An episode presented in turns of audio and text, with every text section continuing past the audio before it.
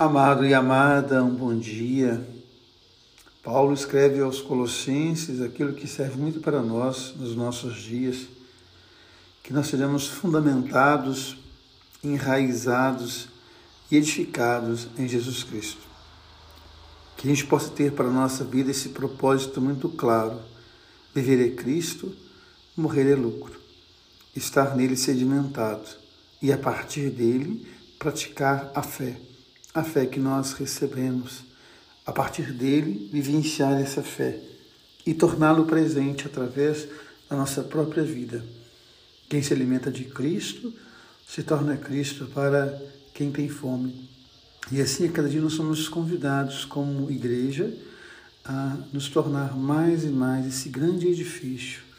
Mais uma vez, dizendo aquilo que Paulo fala aos Colossenses: fundamentado e enraizado construído em Cristo. Por isso o Evangelho nos fala dos apóstolos, dar nome a eles, que nós estamos sempre inserindo o nosso nome nesse número de discípulos que têm a missão de tornar Jesus presente no coração do mundo. Lá onde pulsar um coração fiel, o Cristo estará presente. Lá onde dois ou três estiverem reunidos em nome dele, ele estará presente. Possamos assim, então, edificar a nossa história em Jesus Cristo. Viver é Cristo, morrer é lucro.